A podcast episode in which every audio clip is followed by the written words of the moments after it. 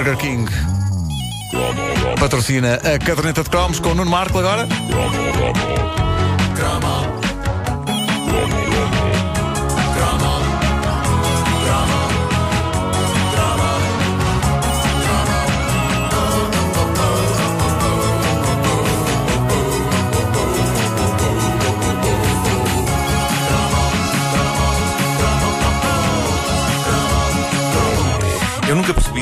Facto de Portugal, com um frio do camandro, tentar fazer carnavais à Brasil, na rua, com pessoas parcamente vestidas, é inconsciência ou coragem. Eh, Eu acho que coragem tinham as estrelas das novelas brasileiras quando nos anos 80 deixavam a caloraça do rio para serem reis e rainhas de carnavais portugueses com frio e chuva.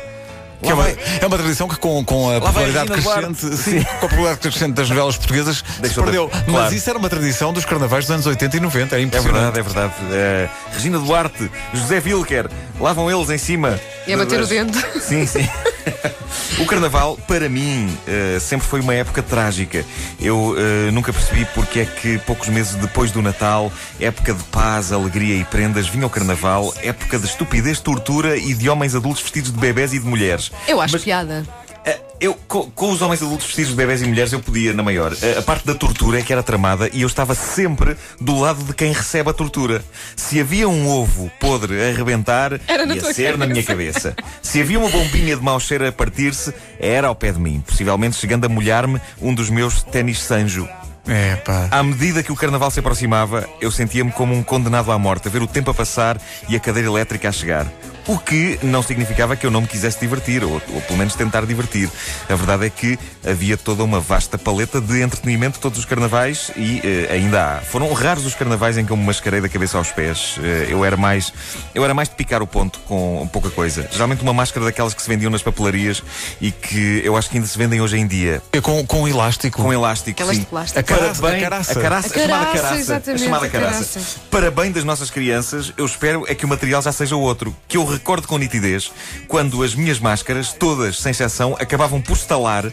Aquilo estalava com uma facilidade tremenda. Epá, doía. E um pedaço de pele da cara acabava preso na falha da máscara. Doía, doía. Mais um pequeno detalhe para arruinar ainda mais a temporada, para mim. Isso e o tal elástico ridículo que prendia a máscara à cara e havia sempre um colega parvinho que puxava e largava, provocando uma espécie de mini chicotada na minha nuca.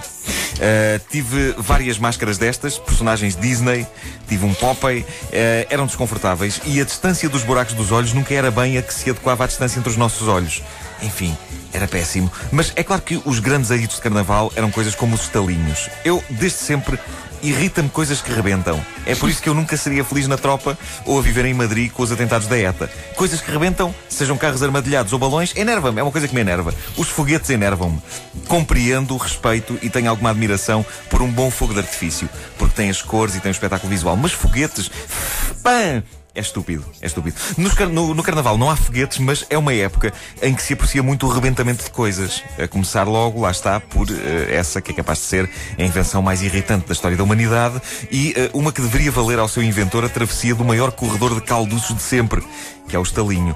Houve um idiota que se lembrou de meter um bocadinho de pólvora dentro de um bocadinho de papel enrolado só para fazer as pessoas saltar quando alguém atira aquilo para o chão com força. E há uma história a circular pela net, preparem-se, esta é muito boa. Diz que um tipo, uma vez no Brasil, fez uma bola gigante com centenas e centenas de estalinhos, mandou-a com toda a força para o chão e ficou maneta. Pois, pois não era para menos, não é? Quer dizer, Realmente, isto só prova que o estalinho foi uma invenção de um imbecil com vista ao gigantesco mercado dos imbecis. Eh, e dada a vastidão do mercado de- dos imbecis, de facto, agora o tipo que inventou o estalinho já não parece assim tão imbecil. O que eu me lembro da, da infância era mais as bombinhas de mau cheiro. Vocês lembram-se disso ou não? sim. Eia, Eu não pá. só me lembro como uma vez. O fedor. Isso era um flagelo. O fedor. O, o- o mais incrível é que, enquanto muita coisa ao longo dos tempos foi evoluindo e mudando, a parafernália carnavalesca é das poucas coisas que me parece que hoje se mantém exatamente na mesma. Eu acho que ainda hoje, parece que é proibido hoje em dia vender estalinhos, mas eu acho que mesmo assim ainda há pirralhos nas escolas a fazer estalinhos rebentar. E são iguais. Uh, seria de pensar que hoje em dia os miúdos tivessem ao seu dispor umas simulações holográficas de explosões atómicas. Mas não, não, não, não, não. Mas não, é ainda o bom velho estalinho. O carnaval é muito terra a terra. É, cada vez me convence mais de que afinal o inventor do estalinho era um gênio. Uh, os estalinhos não eram suficientes para alguns miúdos. E eu lembro-me uh, na escola de assistir aos preparativos de um grupo de colegas meus para, em pleno carnaval, fazerem rebentar uma bomba de carnaval à séria. Porque era facílimo uma criança comprar tudo o que precisava para isso. Eu recordo-vos que isto são memórias da altura em que comíamos produtos feitos de coisas que claramente não foram idealizadas para serem comidas. Claramente. Por isso, o que era vender explosivos apetizes. A espetacularidade destas bombas estava em fazer latas voar com a explosão.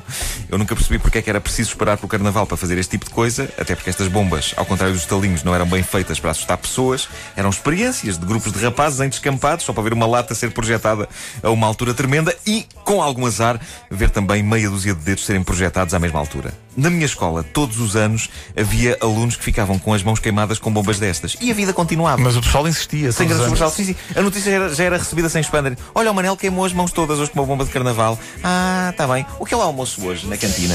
Assim. Ah, o carnaval sempre foi também a época das eh, piadinhas eh, de cocó. As bombas de mau cheiro, lá está, que ainda hoje se vendem, eram rebentadas indiscriminadamente na rua ou mesmo dentro de salas de aula. Sim, sim. Era ótimo porque as, as aulas eram interrompidas muitas vezes. Conheço alguém que é já pá, fez isso. O cheiro é péssimo. Conheces? Sim. Queres falar sobre isso? Não, não, era um colega Ok, de escola. Sim. Ah, as, as bombinhas rebentavam nas salas de aula. No meu caso, também nas minhas calças de bombazine. E, epá, E manchava ou agora, não? Ou era só o mau cheiro? Ficava um cheiro que nos perseguia para o resto da vida, da vida. Eu acho que ainda hoje sinto o cheiro. Ah, o, o meu adereço carnavalesco preferido. E isto não abona muito a meu favor. Mais valia que eu fosse um maníaco das explosões, bem vistas as coisas. Era um cocó de barro, que era inquietantemente realista. Já sei.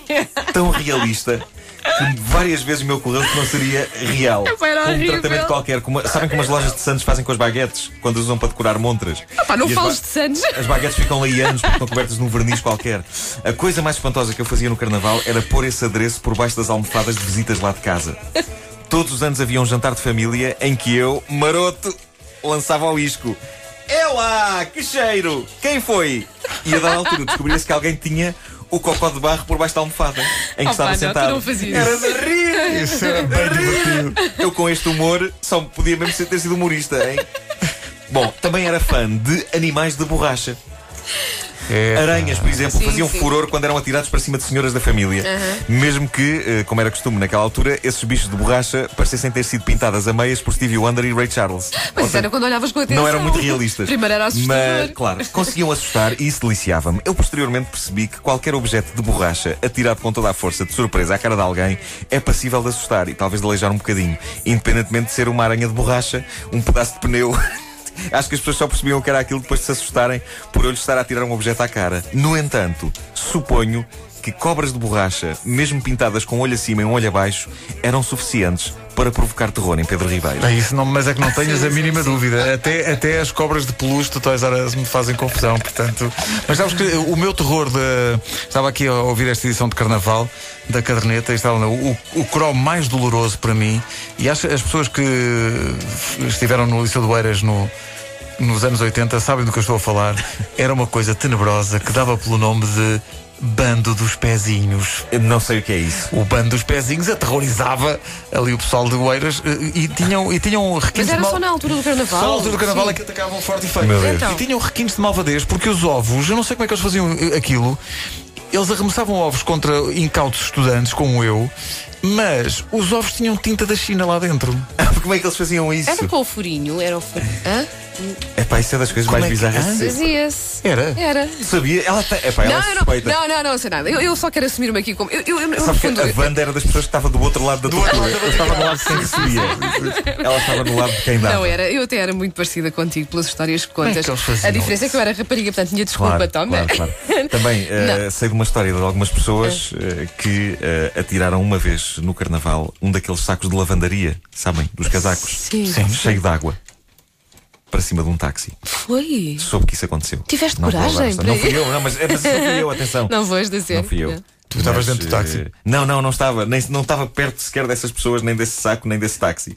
Nada. Mas eh, a imagem de um saco de lavandaria a vir por aí abaixo cheio de água. Mas vê pelo lado positivo, felizmente não veio com a máquina. Sim, sim, sim. Senão, pobres das pessoas que estavam dentro do táxi. Eu, eu ia dizer, queria aqui assumir-me como fã do carnaval. Eu até gosto do carnaval. Eu sei que há muita, há muita gente que, que não, que não aprecia. Se calhar é aquela minha faceta de gostar de tudo o que implica festarola. Eu só acho é que o carnaval devia ser em agosto, é só isso. Pois É só que mal é? Está mal Está mal escolhido. escolhido o mês. Sim. Pronto, é isso. A caderneta de cromos é uma oferta Burger King, disponível também em podcast em radiocomercial.clix.pt.